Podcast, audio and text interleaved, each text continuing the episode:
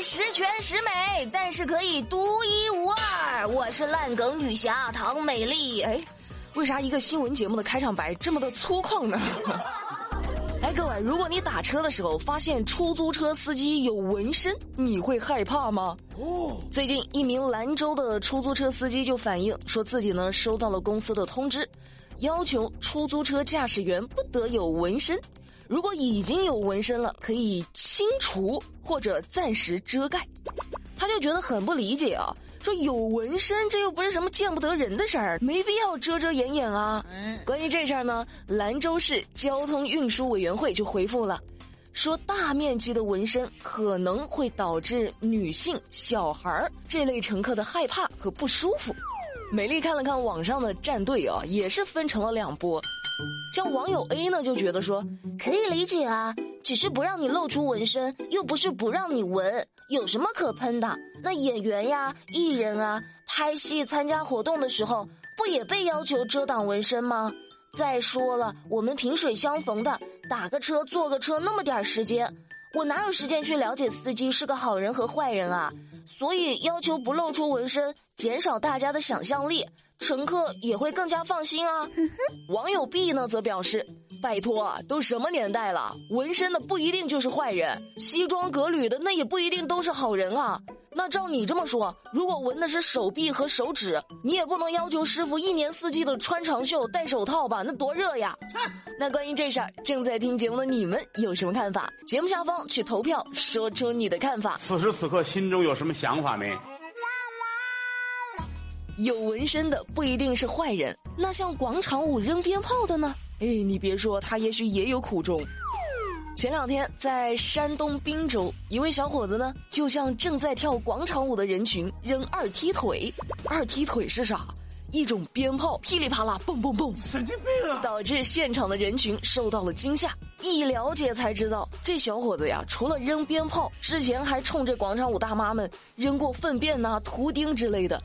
啊，那九月十九号，滨州公安局通报说，嫌疑人呢已经被抓获。目前该案正在进一步侦办当中。不是为啥呢？这小伙子为什么要这么做呢？像话吗？这个美丽问了问哈，他呢是觉得这些跳广场舞的人群音乐声太吵了，吵得他没法休息，没法思考，就烦得不行了，就想出了这么个损招。后悔不后悔啊？唉，说实话啊，心情可以理解。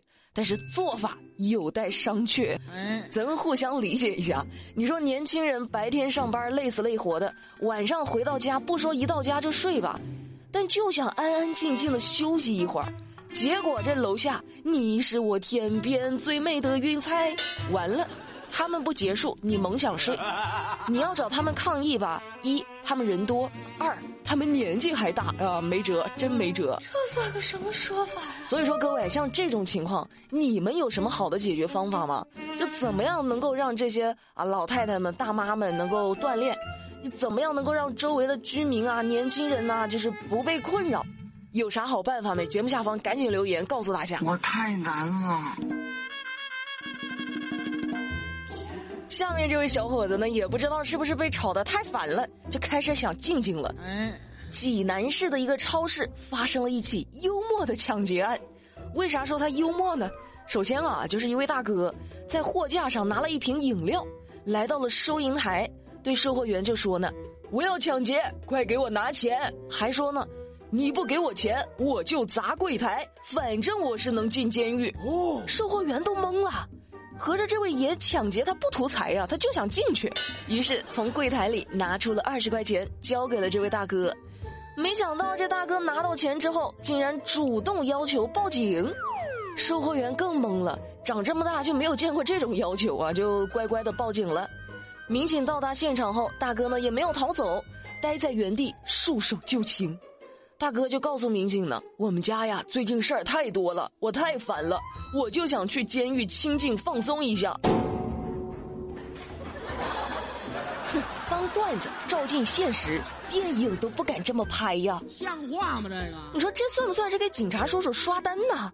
你咋还有协议抢劫呢？各位，你这有点不严谨了哈！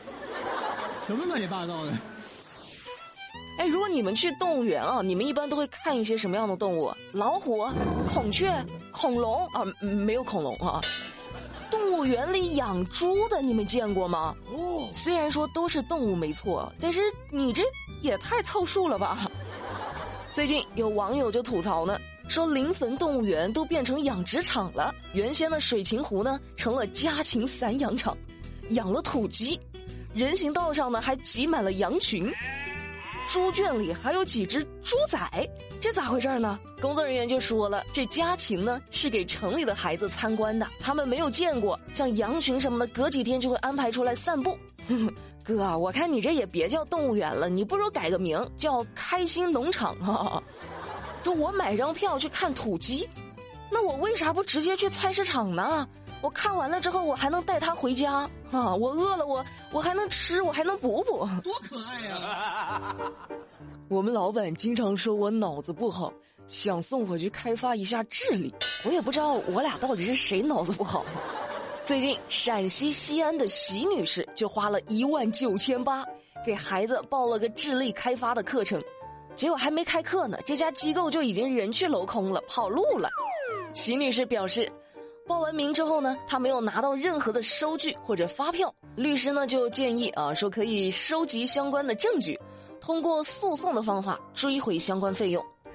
唉，所以说就祝席女士好运吧。你这交了两万块钱，这一张发票都不要，你这心也是够大的哈，还智力开发。这孩子是没赶上上课，先给家长上了一课哈，跟我没有关系。等我变聪明了，我跟大家说，第一件事儿，我就是先去找个对象。有时候我还挺纳闷的，你说我这么年轻，虽然不说倾国倾城吧，但我觉得我还挺可爱的，为啥我就老没对象呢？难道说谈恋爱找对象这事儿也得看资历？年纪越大，行情越好？哦啊！你看前两天，启东一位七十岁的老大爷就带着一条金项链外出散步，遇到了一位四十岁的姐姐。姚某不断的献殷勤，这大爷呢就和这姐姐呢发展成了恋人，也算是一场轰轰烈烈的黄昏恋了。有一次他俩约会呢，在公园的那个长椅上抱在一起拥吻，这姚某呢就将双手搭扣在老大爷的脖子上，然后把老大爷的项链给摘下来拿走了。这大爷回到家洗澡的时候，发现，诶，我项链咋不见了？然后就报警了。这年头都这么流行趁乱抢项链吗？昨天的节目里不是还说了有两大姐打架的时候趁机抢对方项链？看现在为了抢个项链还得先谈恋爱，不容易。啊，经过鉴定，大爷被偷走的这条项链呢重六十多克，折合人民币两万七千多块钱。最终，姚某呢因为盗窃罪被判处有期徒刑八个月，并处罚金一万四千元。以前我还听人说呢，说。接吻能减肥，果然减肥啊！这一下子就少了六十多克呀！你不会是我看上的男人，我真为你骄傲。今天节目最后要说的这条新闻啊，我感觉就应该艾特一下我们老板，不愿意降薪裁员，老板另开饭馆给员工发工资。哦，这事儿呢发生在浙江，受疫情等因素的影响。周老板的网络服务外包公司的现金流出现了短缺，但是他并不想裁员或者减薪，那怎么办呢？两个月前，他来到了杭州，开了个小饭馆。这个小饭馆呢，生意还不错啊，赚的钱就给员工发工资，洗菜呀、切菜呀、收银啊、打包啊、洗碗啊。